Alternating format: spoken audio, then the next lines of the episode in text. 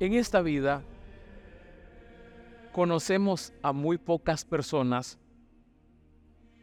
que digan yo conozco a profundidad a este hombre o a esta mujer. ¿Y por qué digo eso? Porque muchísimas veces decimos he conocido y tengo muchos amigos. Narices, mentira. Son tus amigos cuando te vean bien en el tiempo de bonanza. Tirarán piedras cuando vayas camino al Calvario. Cuando se te haya terminado la fama, el dinero, el prestigio, la popularidad y, por qué no, la soltura para poder estar con muchas personas a la misma vez sin, sin estar con ninguna. Hoy es bueno preguntarnos, ¿dónde está mi existencia? ¿Dónde apoyo últimamente mi fe? Hola, un saludo. Soy el Padre Orlando Aguilar. Este espacio es para escuchar mensajes espirituales a la luz del Evangelio, consejos y reflexiones sobre el diario vivir.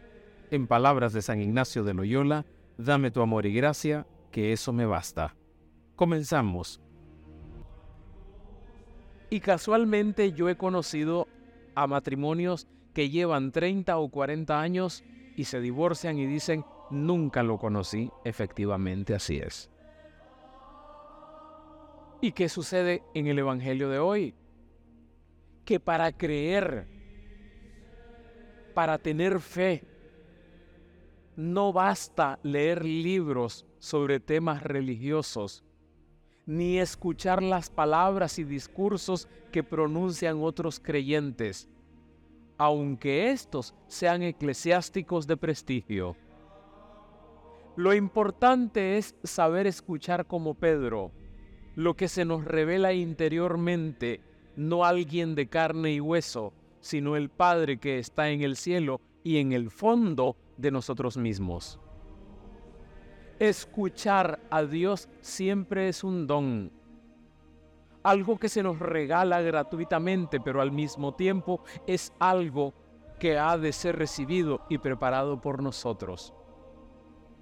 A nosotros se nos pide remover los obstáculos que nos impiden estar atentos y en silencio, descender al fondo de nosotros y de la vida superar la diversión y la superficialidad y luego dejar que en nuestro interior acontezca algo, suceda algo. Necesitamos provocar para que se dé eso que esperamos en el interior. Es posible cuando vivimos ocupados por esa actividad tan absorbente, el medio más eficaz en realidad para olvidarnos de quiénes somos, qué buscamos y hacia dónde caminamos? Cada vez son más las cosas que hemos de hacer y los compromisos que hemos de atender. Tenemos muchos distractores. Tal vez nos programamos inconscientemente así con la oculta intención de carecer de tiempo para detenernos. Vivimos guiados por una consigna realmente peligrosa. Corre, apúrate, date prisa, lo que en el fondo viene a decir, no penses, no escuches, viví aturdido, huí fuera de ti mismo. Consciente de esta vida nuestra tan agitada y atropellada, citaré aquí la invitación tan conocida de San Anselmo del siglo XVI en su meditación y que es de total actualidad. Alguno leerá estas frases apresuradamente y tendrá la impresión de que las ha entendido porque ha entendido la conexión entre unas palabras y otras. Sin embargo, solo las entenderá quien lee en ellas una invitación a vivir en su propia experiencia lo que esas palabras sugieren. Y dice lo siguiente, Ea, hombre sencillo, Deja un momento tus ocupaciones habituales. Entra un instante en ti mismo, lejos del tumulto de tus pensamientos. Vomita, arroja fuera de ti las preocupaciones agobiantes, aparta de ti tus inquietudes trabajosas. Dedícate algún rato a Dios y descansa siquiera un momento en su presencia. Entra en el aposento de tu alma, excluyendo todo excepto a Dios y lo que pueda ayudarte para buscarle. Y así, cerradas todas las puertas, ve detrás de Él y dile a Dios, busco tu rostro, Señor, anhelo ver tu rostro. Hasta aquí la cita de San Anselmo. Y justo hoy en el Evangelio de Jesús, Él formuló estas preguntas a sus discípulos y la historia no ha terminado. Y no ha terminado la historia de responderla siquiera. Saliendo de Bethsaida y remontando el valle del Jordán, Jesús se retira con los doce a la región de Cesarea de Filipo, al pie del monte Hermón. El Maestro quiere iniciar a sus discípulos en el misterio de su persona. La pregunta decisiva de Jesús sigue pidiéndonos a todos una respuesta. El Evangelio de hoy nos recuerda oportunamente que es Él, Jesús, quien nos plantea la pregunta. Por supuesto, sí, necesitamos escuchar de nuevo dentro de nosotros y es ahí donde podemos ir dando respuesta a esa pregunta, pregunta fundamental. ¿Quién dicen que soy yo? ¿Quién es Jesús para mí? Pedro respondió diciéndole, tú eres el Mesías, el Hijo de Dios vivo. El Mesías es el que libera a su pueblo de la esclavitud. Es aquel que nos conduce a la verdadera libertad. Jesús es el Hijo amado, el Hijo del Dios vivo, que significa que Dios está vivo, a diferencia de los ídolos muertos. Estas palabras de Pedro expresan que Dios es el Dios de la vida y que solo nos encontramos con Él allí donde nosotros experimentamos nuestra propia vida. Jesús viene para que nosotros encontremos una vida plena y llena de sentido no viene porque Él necesite de nosotros adoración y obediencia, viene a ofrecernos una vida plena y llena de sentido. En el mes de julio acompañé a 32 religiosas en la primera quincena de julio de diferentes congregaciones religiosas. Y después a finales de julio, acompañé a 15 religiosas de una misma congregación religiosa. Y entre tanta cosa, en los dos grupos diferentes me preguntaron las religiosas distintas, no todas, pero sí distintas, que cómo se hacía para llamar la atención de Dios. Aún dentro de la vida consagrada, podemos disiparnos, podemos enfriarnos y podemos tener anemia espiritual. Y le dije yo a la religiosa, usted vaya a la capilla, se acerca al sagrario y le toca la puerta. Por supuesto que no le va a abrir, pero le va a abrir su interior.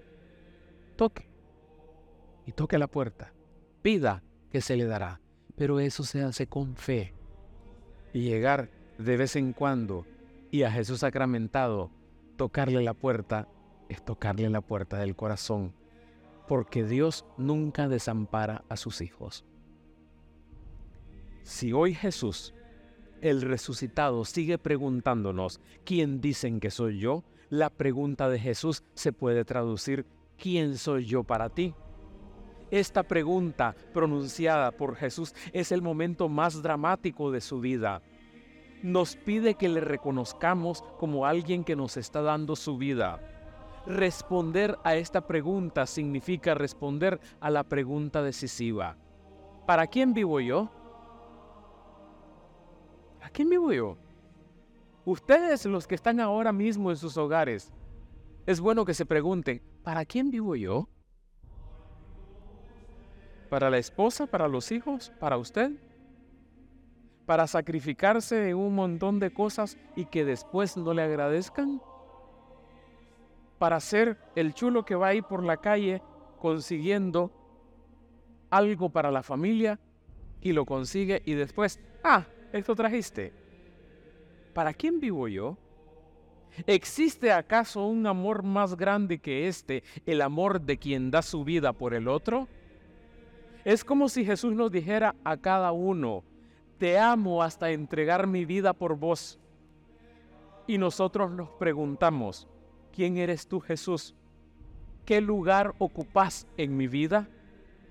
Él, Jesús, es alguien que nos ama siempre, que permanece a nuestro lado todos los días de nuestra vida.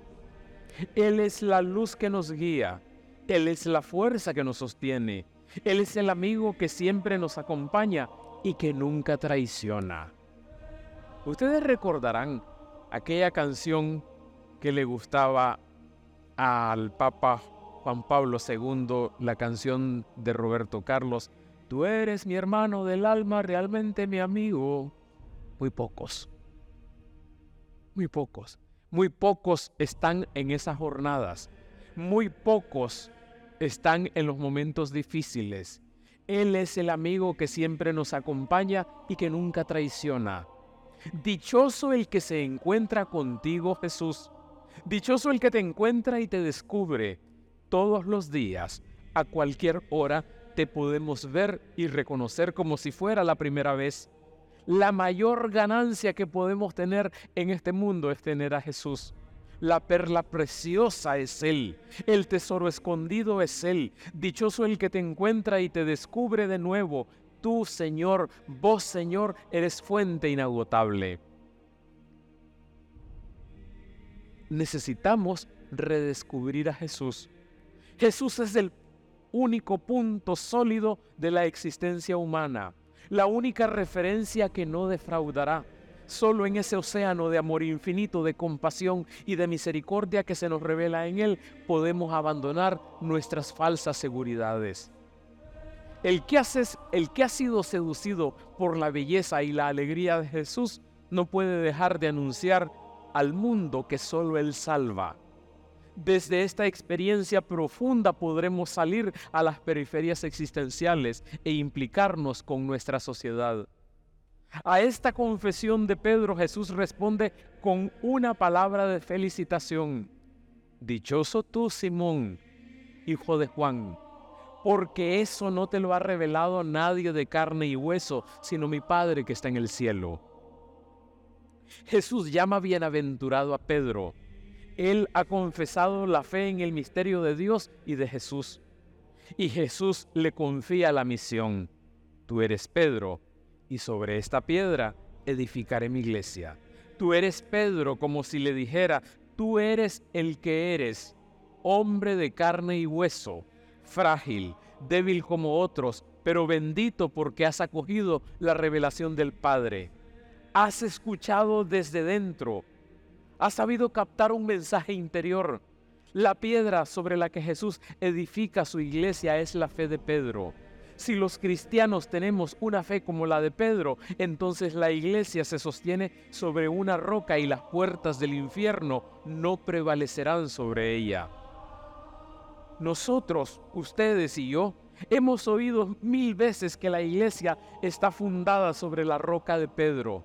Eso significa que los cimientos de Jesús de nuestra fe son la confianza en la persona en Él, en Jesús, y nuestra adhesión a Él. Necesitamos renovar hoy nuestra confianza en Jesús. Hay un famoso escritor ruso, Dostoyevsky, que expresa en pocas palabras lo que estoy tratando de explicar yo también. Dice así, creo que no existe nada más bello más profundo, más atrayente, más viril y más perfecto que Cristo. Y me lo digo a mí mismo, con un amor más celoso que cuanto existe o puede existir. Y si alguien me probara que Cristo está fuera de la verdad y que ésta no se halla en él, prefiero permanecer con Cristo a permanecer con la verdad. Hasta ahí Dostoyevsky.